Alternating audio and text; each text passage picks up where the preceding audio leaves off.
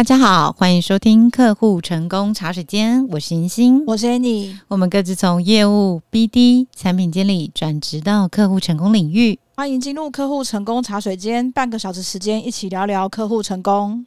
哎，你最近有没有发现，就是那个最近的 AI 啊，发展的好像比年初更快耶？尤其是在客户服务的这个领域里面，有些事情 AI 甚至可以已经除了做到基本的六七十分及格之外，有时候你会觉得，哎，他做事的品质反而还蛮分数更高哦。对，虽然说我们之前有聊到说，呃，蛮多人导入客服机器人回答的好像不是你要的问题，但是其实现在已经可以做到蛮多客服机器人可以理解到你在问什么，而且提供准确的解答。其实这样的发展对我们，嗯、来说，做对事情或做好事情的标准也提高了。例如，我们企业购买产品或服务之后，客户的互动，随时能有客服机器人二十四小时全年无休的理解客户提出怎样的问题，然后及时的提供对应的解答，可能在未来就会变变成一种基本标准了吧。我觉得这个好像有点是真人跟 AI 之间的战争，因为大家都会觉得，诶，有没有可能被 AI 取代之类的？所以这一集想跟大家也聊聊看，就是 AI 的崛起跟客户成功之间有没有真人存在的价值这件事情。其实也蛮多朋友在讨论这件事情的嘛，所以我觉得 AI 的应用是让我们来思考说，我们这个真实的人类啊，在这个过程中。我们能提供的价值，想提供的价值到底是什么？因为我觉得这个是不是在几百年前工业革命的时候，大家也在想这件事情啊？没错，没错，没错。其实是我觉得真人在这个过程中，他可以提供更多的嗯使用的情境建议跟应用。比方说，你呃买了这个产品之后，因为每个产品可能呃提供的服务流程功能就是摆在那边，嗯嗯，那如何符合自己公司的需求？那这个就是真人可以存在的。呃，必要性，那这个也是目前 AI 还做不到的，因为它必须要根据每个客户不同的具体的需求，然后给他产品或服务的使用建议、情境的建议。那这样子，呃，这中间就很会非常的依靠灵活性跟创造性，这个就是 AI 做不到，然后是呃真人他非常珍贵的一个特质。对，因为现在 AI 毕竟你还需要下给他很清楚的的一个规格或指令嘛。那我想起一个我自己的例子哦，就是我现在的工作环境呢、是以笔电为主，然后外接荧幕跟麦克风，因为要线上开会嘛，所以我就有买了一个就是外接式的麦克风，这样子。确保声音的品质是好的，可是因为这样子，其实线材都不一样啊。你看我，呃，我用 Mac，我的 MacBook 外接到荧幕的线，然后麦克风的线，线材规格不一样。之前桌上堆很多线的时候，我就觉得很心情不好，就把它藏在电脑后面。对对对，或者是丢到桌子底下，这是最快。但是你。但是后来是觉得，嗯，想要有没有什么更好的一点的方式？然后我后来是用集线器把这些线材串在一起，但还是会觉得有点凌乱，嗯。然后我就想说，到底有没有什么方式？结果呢，跟朋友聊天的时候，朋友推荐给我专门给 Switch 用的影像充电扩充插座，哦，完全没有想过这件事，这也太聪明了吧！真的。然后所以就其实用了很少的钱解决问我的问题，因为那时候就跟 I 呃做 IT 或做 MIS，然后或者是工程师朋友在聊天，想说，哎，我的苦恼是这个，你看我桌上啊这么多线啊，然后规格又不一样啊。我现在虽然是用 Hub 把它们就是弄在一起，但是有总是有一种肮脏的感觉，没错。然后有一个 IT 朋友就跟我说，他们他在公司其实也遇过类似的问题，所以他帮他老板配了一个他觉得很不错的 Hub，就是集线器啦。我就说哦，这样子吗？这样子吗？然后外形又很不错，我就问他说多少钱？他说其实也不贵，特价的时候只要几千块，不到一万。我就哦，等等，你说什么？这代志不是？天哪，这个多买几个都可以买一台电脑了。这这不是麻瓜可以想象的事情。对啊。然后是另外一个朋友就跟我说，哎，我听你的需求是你想要就是呃，你用笔电主要用笔电工作，但是你有一个外接荧幕要看东西。有不同的视窗，然后你又希望把麦克风这些东东西收起来，可是桌上不要有线材，对不对？我说对啊，对啊，对啊。他说哦，Switch 有出，呃，就是有一个厂商出了一个 Switch 的影像充电扩充插座，它中间只有三个孔，啊，你就每一个插一个，这样就结束了。我说哈哈，这样就结束了吗？我觉得这是很厉害诶、欸。对，然后那一个才几百块。哦，这差很多。对，所以我的所有的线材都可以收纳到桌下，嗯、然后也有影像嗯输出啊、充充电的转换这样的功能。这个这个像我我就觉得这样子的一个情境应用，真的是要真人对他才有办法的。这个也是真人他可以提供的价值啊，因为以 AI 来说，他可能就不会知道这种。不是标准答案的解决方式，对对，毕竟他不会看到电视柜突然想说，哎、欸，我可以用 Switch 来做这件事情之类的。对对对，如果不是跟朋友的讨论啊，也不是他们推荐，我也不知道可能有哦，原来不止一种解决方法，有好几种。可我觉得这个就是人跟人之间的互动带来的一个价值。我觉得这个好像也可以套用在 SaaS 订阅制的商业模式里面，嗯，因为像客户成功团队，他一样也是需要不断的提供不同的运用情境来吸引客户。比方说，我们做出来的产品可能是用餐饮业，可能是用美业，也可能是用其他的产业，也说不定。那我们可以透过不同的产业去帮他们做出不同的运用情境来吸引这些人使用我们的产品。这个也是真人在客户成功中不可或缺的一环。那其实，在企业里面。诶、欸，像刚刚我们也有提到嘛，其实我们销售给客户的产品跟服务，通常使用方式都是固定的啦，或者是他们当初想解决的痛点可能就是 A，、哦、那只是因为他们后来为了 A 后面又扩充了很多其他不同的功能或是流程之类的。嗯嗯嗯。那其实在，在呃这样子的通常提供都是标准化的产品，没有特别提供客制化。那怎么针对不同类型的客户灵活运用？呃，现有的功能来解决不同的产业客户的问题跟需求，那这个就是客户成功团队他们，我觉得是蛮重要的任务。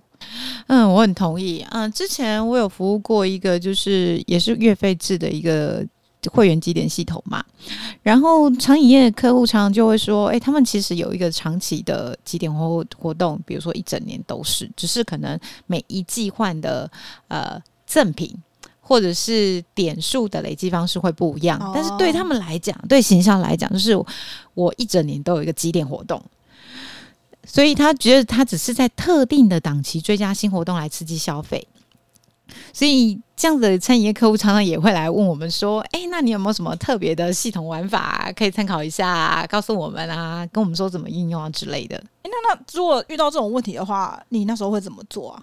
那时候我们就是呃，第一个熟悉功能一定是需要的嘛。啊，对对对对对，不然就真的会被问到。没错没错。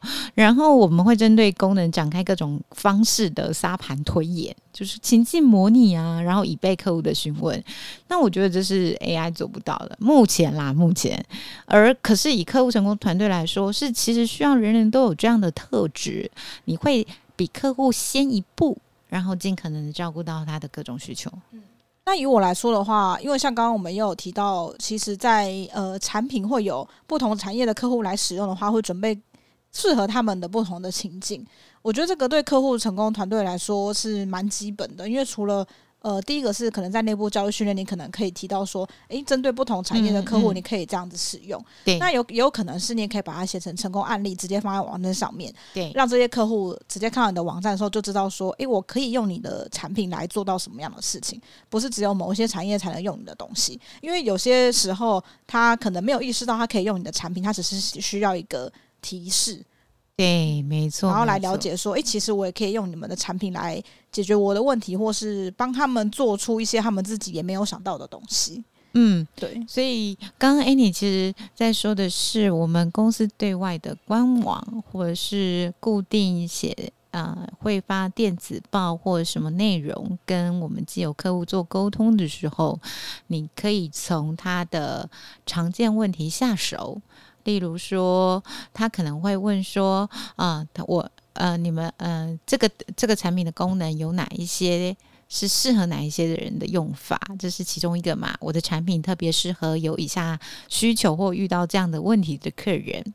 然后另外一个是，也可以针对不同的产业，啊，例如刚刚上面举前面举例的餐业客户。”他们可能一年会换两次菜单，然后他希望每一季或每半年会有一个新的特定档期活动，嗯，来刺激消费，甚至是有一些产业它必须照着整年的年节节庆走，那也太多了。它可能会有一一整年的行销计划。那这样的一个方式，你的产品或服务可以怎么应用？你不如就直接写一个文章，或者是写多篇文章的应用来告诉他。最好是图文啦，然后他就可以更清晰的、更了解，或者是被你触发说，哦，原来可以这样用啊。那也是一个我觉得非常非常好照顾到客户的一个方式。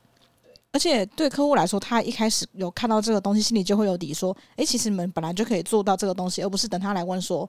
你们可不可以帮我做什么什么？对，感受上会差很多差很多。而且就是每次听到客户说你们可不可以帮我做什么，你就觉得他是不是误会了什么？这是 SaaS 产品啊，不是客制化啊。因为我觉得呃，可能一般产业的民众可能还无法理解，就是呃 SaaS 跟客制化之间的区别。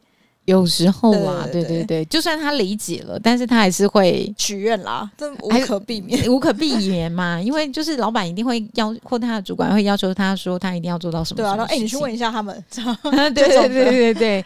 那如如果你不喜欢，或者是你觉得听到客户这个方呃这种问法会很苦恼，或是你不知道怎么告诉他，哎，其实 SaaS 服务是提供的一个是我们现在就是有这些的功能，这些的面。想你不如就告诉他怎么可以灵活运用啊、这也是一个以主动 作为应对被动询问的一个很好的方式。没错，没错。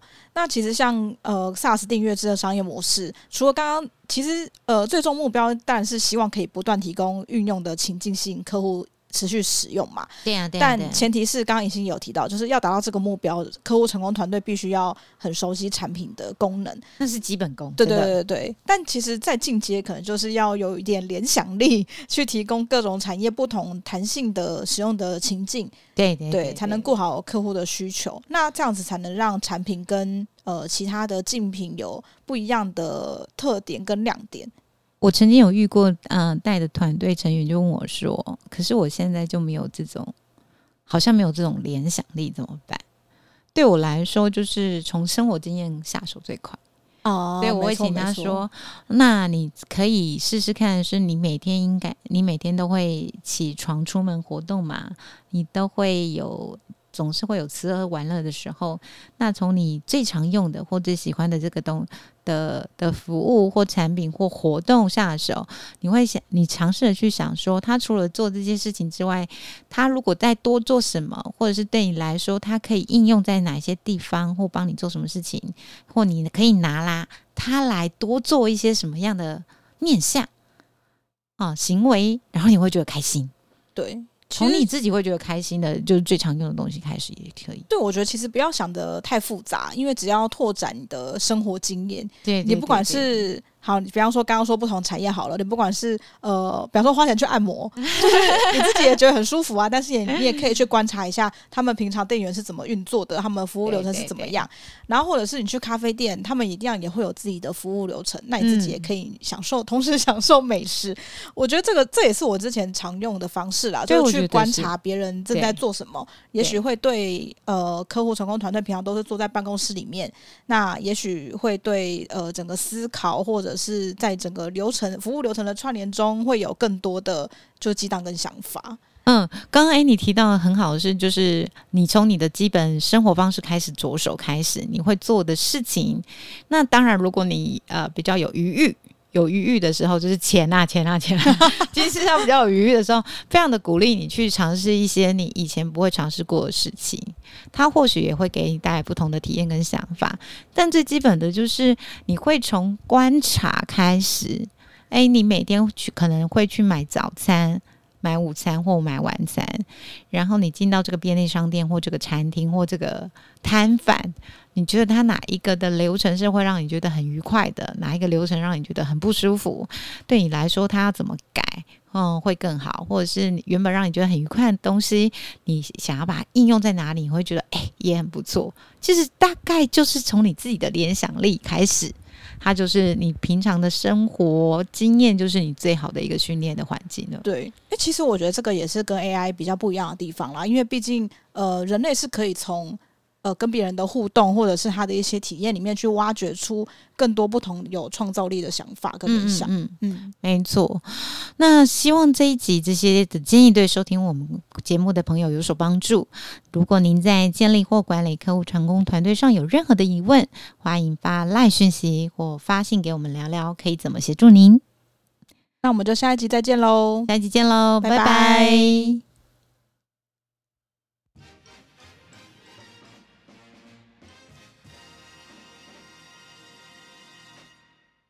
客户成功茶水间目前正在募集企业组织里面有客户成功团队的公司，一起上节目聊聊客户成功的真才议题，或是您有客户成功人员的真才需求，也可以透过资讯栏的联络方式，把详细的资料提供给我们，我们也会在节目和资讯栏上面帮您曝光真人的讯息。